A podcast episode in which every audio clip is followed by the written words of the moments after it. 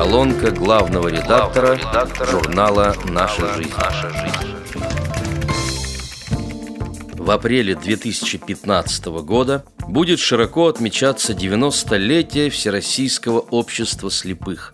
А на год раньше аналогичный юбилей подытожит деятельность журнала «Наша жизнь». По традиции этим двум знаменательным датам посвящается очередной творческий конкурс. Хочется напомнить, что в предыдущем подобном состязании наши активные читатели определили трех самых интересных и плодовитых авторов минувшей пятилетки. Наибольшее количество голосов тогда набрали Нина Зайцева из Красноярска, Артур Сапров из Уфы и Хамзат Цуров из Астрахани. На этот раз – Кроме трех лучших самодеятельных корреспондентов, независимо от возраста, жанровых пристрастий и объема публикаций, специальную премию получит и талантливый публицист не старше 30 лет, который лишь недавно дебютировал. Надеемся, что наши эрудированные и внимательные подписчики снова дружно примут участие в объективных выборах самых достойных кандидатов на награды. Аргументированные отзывы в произвольной форме можно направлять на электронный или почтовый адрес нашей жизни. Желательно, чтобы в них присутствовал анализ творчества незаурядных авторов или описание достоинств понравившихся произведений, а кроме того, конструктивные предложения по развитию издания, его содержанию и оформлению. Самые глубокие или оригинальные оценки обязательно появятся на страницах журнала. Присылайте нам статьи, эссе, очерки или просто размышления, посвященные роли СМИ Всероссийского общества слепых в судьбах отдельных людей или целых коллективов инвалидов по зрению. Качественные работы на данную тему тоже будут отмечены и опубликованы. Разумеется, среди зрячих поклонников журнала есть интересные репортеры, очеркисты и литературоведы. Нас часто выручают сотрудники региональных правлений и библиотекари, но все-таки главной опорой редакции являются пишущие инвалиды по зрению. Особого восхищения заслуживают виртуозные универсалы, создающие маленькие шедевры в различных жанрах. В редакционной почте регулярно появляются весточки из Казахстана, Украины и Республики Беларусь, а еще из Чехии, Сербии и Германии. Следует подчеркнуть, что в рубриках журнала печатались статьи, заметки, письма и стихотворения, присланные из 73 региональных организаций.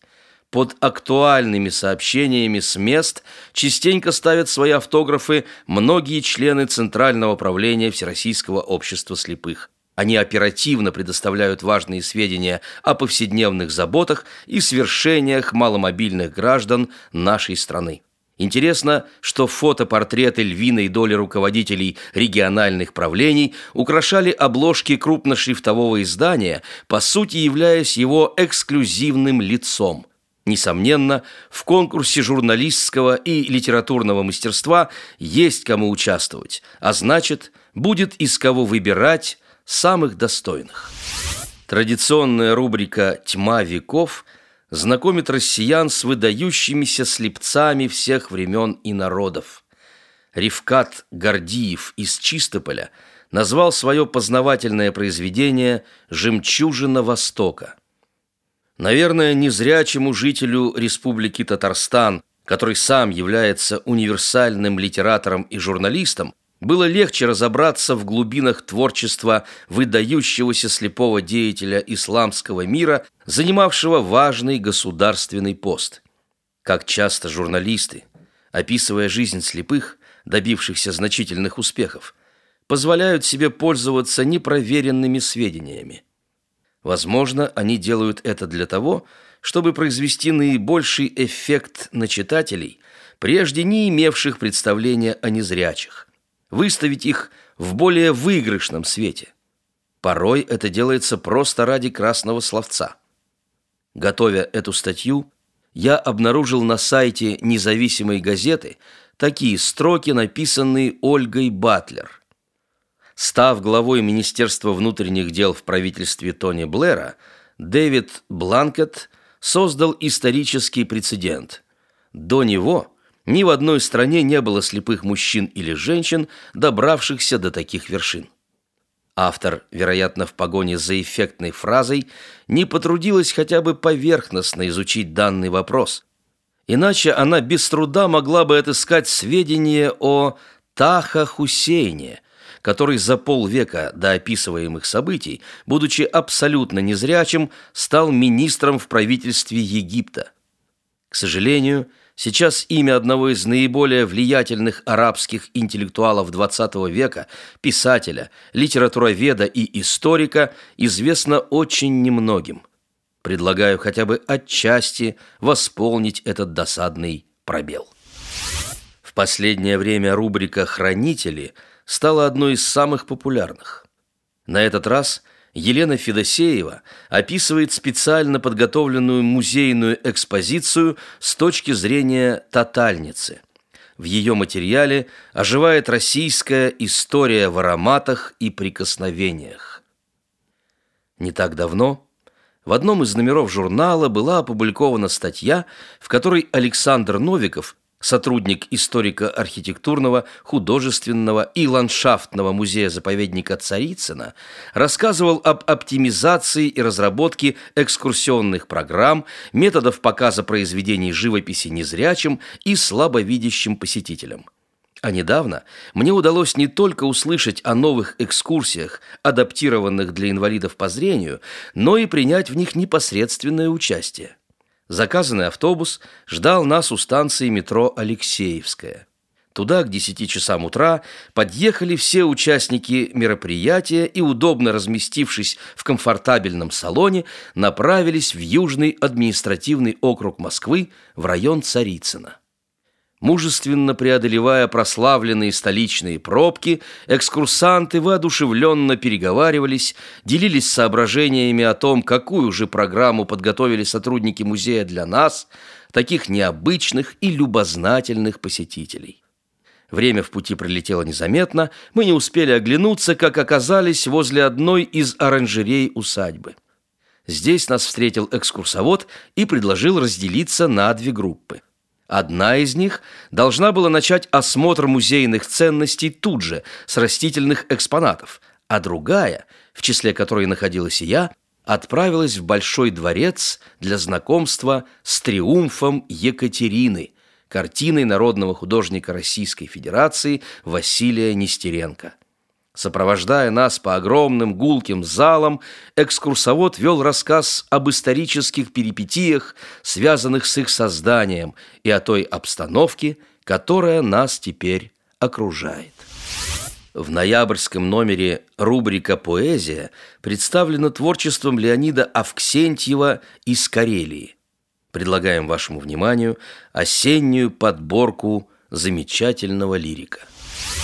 А может, мы с тобой не зря не зрячи. Нам видимость не отведет глаза, ведь то, что мы не видим красок, значит, что истину от нас укрыть нельзя. Известно, что в начале было слово, но пыль в глаза не стоит нам пускать. Мы это слово без труда большого способны в ложных звуках распознать. Я читаю твои стихи, Будто жемчуг перебираю, Драгоценная нить строки В перламутровой дымке тает. Фонарей простуженный свет В голых ветках осеннего сада — Чашка синяя на столе со следами губной помады, Отпечаток тонкой руки на замерзшем стекле трамвая. Я читаю твои стихи, будто жемчуг перебираю. В сентябре, под вечер мглистый, Чуть в домах зажегся свет, На повозке неказистой Балаганные артисты к нам приехали. Дуэт. Ультрамодная ветровка, Допотопный макинтош Встали в парке на ночевку Осень, рыжая плутовка И седой шарманщик дождь. А на завтра с позаранку — Выйдя к старому мосту, дождь завел свою шарманку. Распечатав охры банку, осень красила листву. И в заплаканном рассвете мокла жухлая трава, Докружилась в минуэте, загрустив о бабьем лете, Пожелтевшая листва. Что в осеннем лесу ищет ветер? Зайчик солнечный в память о лете? Или, может, негромкое эхо Здесь недавно звеневшего смеха? Ищет ветер весь день с позаранку Уголок на укромной полянке, Где двоим, как нежданная милость, Запоздалое счастье явилось. Светок листья безжалостно сбросив, Там застала однажды их осень И размыла дождями морали Все, что двое судьбою назвали. Опоздал ты искать, милый ветер, Зайчик солнечный в память о лете, Караван журавлей утром рано Взял с собой его в теплые страны. Когда уйти от злых жаканов И своры гончих удалось, К ручью, прибежищу туманов, Под утро вышел старый лось. Копытом чавкнув в вязкой тине, Ручей, напившись, перешел, И горькой лакомясь осиной, Неспешно берегом побрел. Он шел и нес клочки тумана На влажных от росы рогах, А рядом с ним, как в детстве мама, Шла осторожность, но не страх. На пыльных стеклах пережитых лет Дождь времени наводит свой узор. Он смыл следы от застарелых бед И растворил лукавый наговор. И по-другому смотрится совсем В разводах капель старая печаль, Что радовала и гордился чем Дождем размыла, и ничуть не жаль. И пятна нанесенных мне обид Отмылись сами, как-то невзначай, Но лишь как прежде пунцовеет стыд За грубость, что срывалась сгоряча. Довольство он заменит на укор, Цвет черный обращает в белый цвет, Дождь времени наводит свой узор На пыльных стеклах пережитых лет. С уважением, главный редактор журнала «Наша жизнь» Владимир Буктияров.